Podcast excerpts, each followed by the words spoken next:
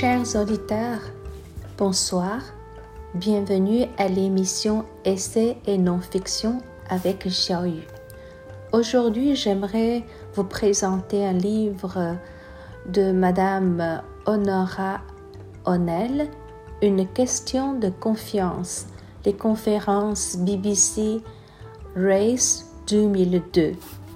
Honora Sylvia O'Neill philosophe et femme politique britannique, professeure émérite de philosophie à l'Université de Cambridge, baronne et membre de la Chambre des Lords depuis 1999.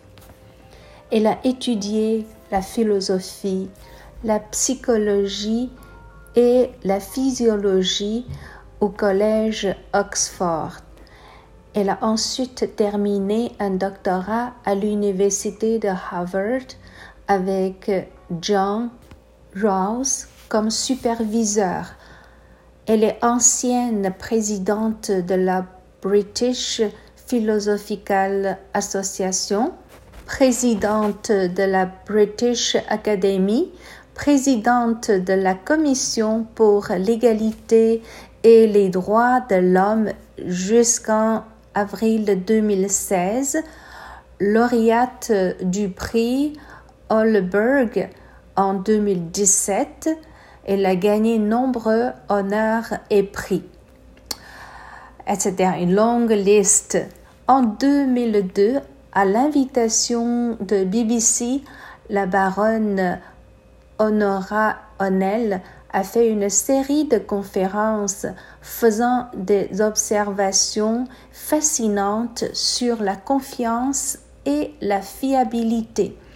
Elle a ensuite publié un livre, Une question de confiance, les conférences BBC Race 2002. Ce qui est intéressant, c'est qu'elle a commencé par les entretiens de Confucius. Le disciple de Confucius, Zigong, a posé une question sur la politique. Confucius a dit suffisamment de nourriture, suffisamment de militaires et la confiance du peuple. Zigong a dit si vous êtes forcé d'en retirer un, lequel d'entre ces trois enlevez-vous en premier Confucius a répondu Se débarrasser des armements. Zikong a demandé Si vous êtes encore obligé de supprimer l'un des deux, lequel d'abord Confucius a déclaré Retirer la nourriture. Depuis toujours les gens meurent, mais le peuple ne pourrait pas rester sans foi. La confiance du peuple est plus importante que l'économie et la défense nationale. Avec sa propre expérience vécue pendant la Deuxième Guerre mondiale, Madame O'Neill croit fermement que si le gouvernement digne de la confiance du peuple, même s'il y avait une pénurie alimentaire temporaire, le pays ne sera pas ébranlé. Honora soutient que nous pensons que les droits de l'homme et la démocratie sont la base de la confiance. Mais en effet, c'est tout contraire. La confiance est la base des droits de l'homme et de la démocratie. Ce n'est qu'après avoir établi la confiance que nous pourrons parler de droits de l'homme, de démocratie, de justice judiciaire, de liberté de la presse et de liberté d'expression parce que leur réalisation nécessite d'une coopération mutuelle entre les membres de la société et le fondement de la coopération et la confiance. C'est justement parce que toutes les garanties ne peuvent pas être parfaitement rassurées et la confiance est nécessaire. La confiance est une question de vie ou de mort. Si vous ne faites pas confiance à rien, vous ne pourriez peut-être pas vivre une journée. Pouvez-vous faire confiance au magasin du coin pour vendre du pain frais? Pouvez-vous faire confiance à votre facteur pour livrer tous les jours les lettres? Pouvez-vous faire confiance à vos collègues pour ne pas bavarder sur des sujets confidentiels? Pouvez-vous faire confiance au fisc pour calculer ce que vous devez avec précision? Lorsque vous vous lavez le matin, vous devez croire que l'eau du robinet est propre. En traversant la route, vous devriez croire que le feu de circulation fonctionne vraiment et que la voiture ne plantera pas au feu rouge. Vous devriez croire que la maison n'était pas un projet pourri et la nuit le plafond ne va pas soudainement s'écrouler. Cependant, la confiance nécessite un jugement intelligent de fiabilité. Aujourd'hui, tout le monde parle de la crise de confiance. Les gens sont méfiants envers les autres. Madame O'Neill explique ce que nous ne comprenons pas à la confiance en déclarant dans son discours le but dans la société est d'avoir plus de confiance. Eh bien, franchement, je pense que c'est un objectif stupide. L'objectif de renforcer la confiance est un cliché et que ce dont nous avons besoin, c'est plus de fiabilité. Le problème est une fiabilité insuffisante, pas une confiance insuffisante. La prémisse d'Honora est que malgré les inquiétudes du public concernant le manque de confiance, Personne ne veut simplement ou aveuglement plus de confiance. Les gens censés veulent placer leur confiance là où elle est méritée. Ils veulent également placer leur méfiance là où elle est méritée. Ils veulent donc la confiance et la méfiance bien dirigées. La baronne O'Neill poursuit en suggérant que la fiabilité comprend trois éléments. 1. Compétence. 2. Fiabilité. 3. Honnêteté.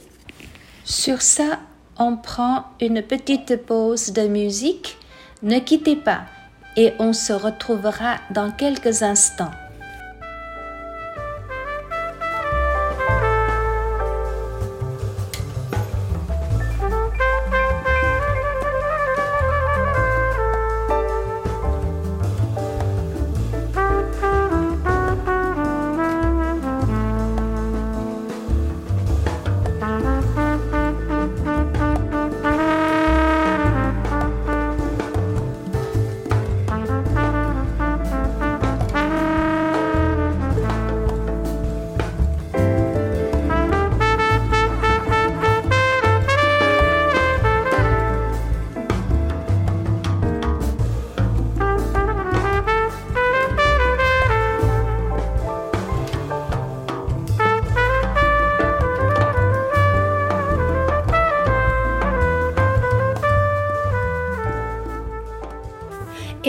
Revoilà.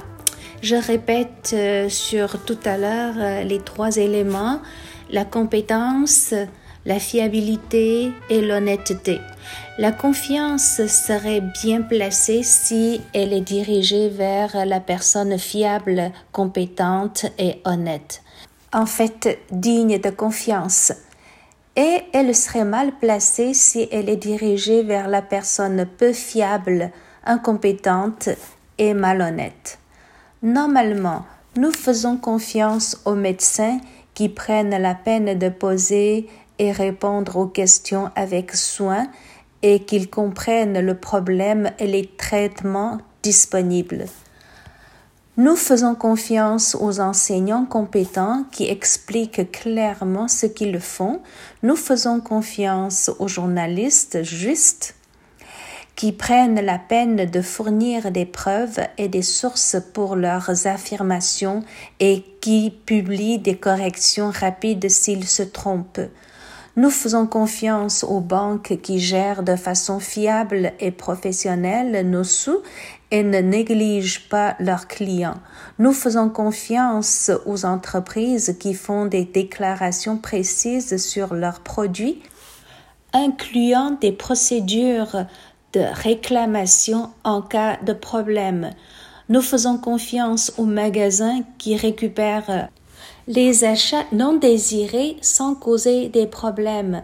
Nous faisons confiance aux politiciens honnêtes et francs qui ne promettent pas ce qu'ils ne peuvent pas réaliser et essaient de tenir leurs promesses, ainsi de suite. Si nous voulons gagner la confiance des autres, d'abord il s'agit d'être digne de confiance. Comme on dit, vous ne pouvez pas tromper tout le monde tout le temps. Ensuite, il faut montrer comment nous sommes dignes de confiance. Nous devons fournir suffisamment de preuves intelligibles de compétence, d'honnêteté et de fiabilité dans les domaines pertinent pour que les autres puissent porter un jugement intelligent. De nos jours, la société moderne compte sur de divers systèmes pour instaurer la confiance. Cependant, nous sommes confrontés à une question séculaire de savoir qui supervisera le superviseur. Par exemple, si nous pensons qu'il y a un problème avec la qualité d'eau, des experts disent qu'il n'y a pas de problème, alors nous chercherons d'autres experts à tester. Afin de nous assurer que ces experts ne mentent pas, qui cherchons-nous à les superviser? Les médias. Puis, qui supervisera les médias?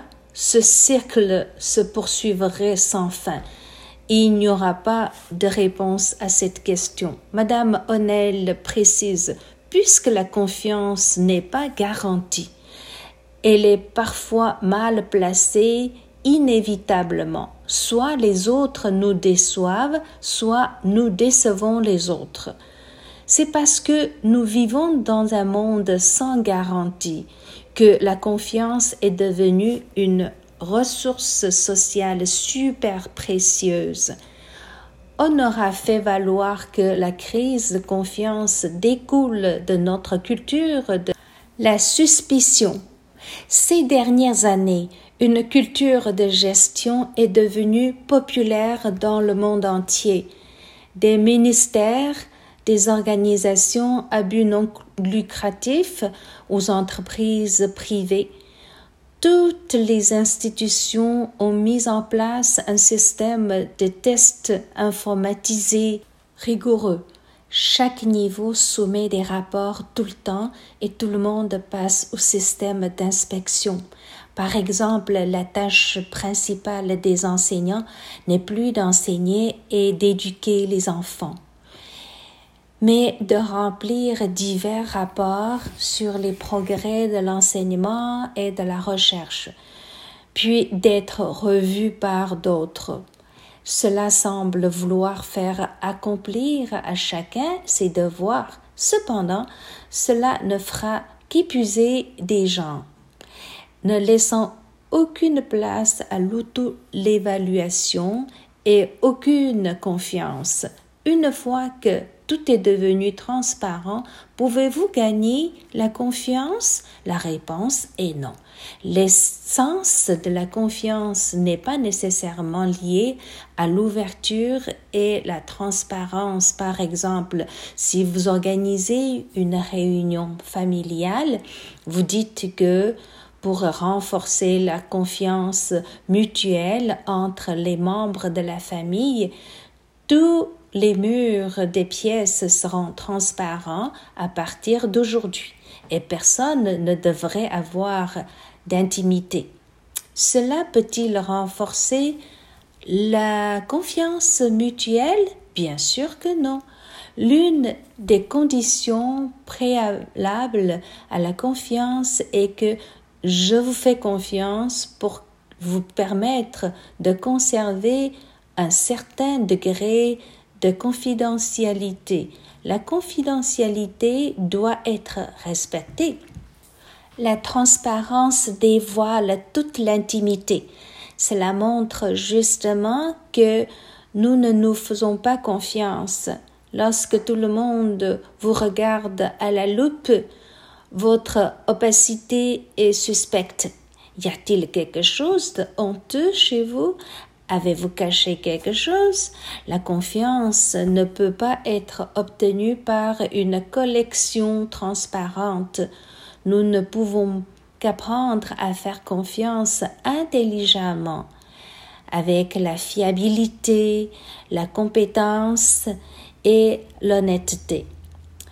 Bâtir une société de confiance oblige chacun de nous prendre nos responsabilités. Nous sommes responsables de ce que nous devons faire. Si vous ne l'êtes pas, comment pouvez-vous le demander aux autres? Si tout le monde fait bien son travail, euh, ne se trompe pas et ne trompe pas, les ressources de confiance s'accumuleront et le système social deviendra sain et fiable. Je vous rappelle notre auteur, la baronne Honora Onnell, et son livre Une question de confiance. Merci beaucoup de votre attention. Je vous souhaite passer une excellente soirée et une belle fin de semaine. Nous nous reverrons dans deux semaines. Bye bye.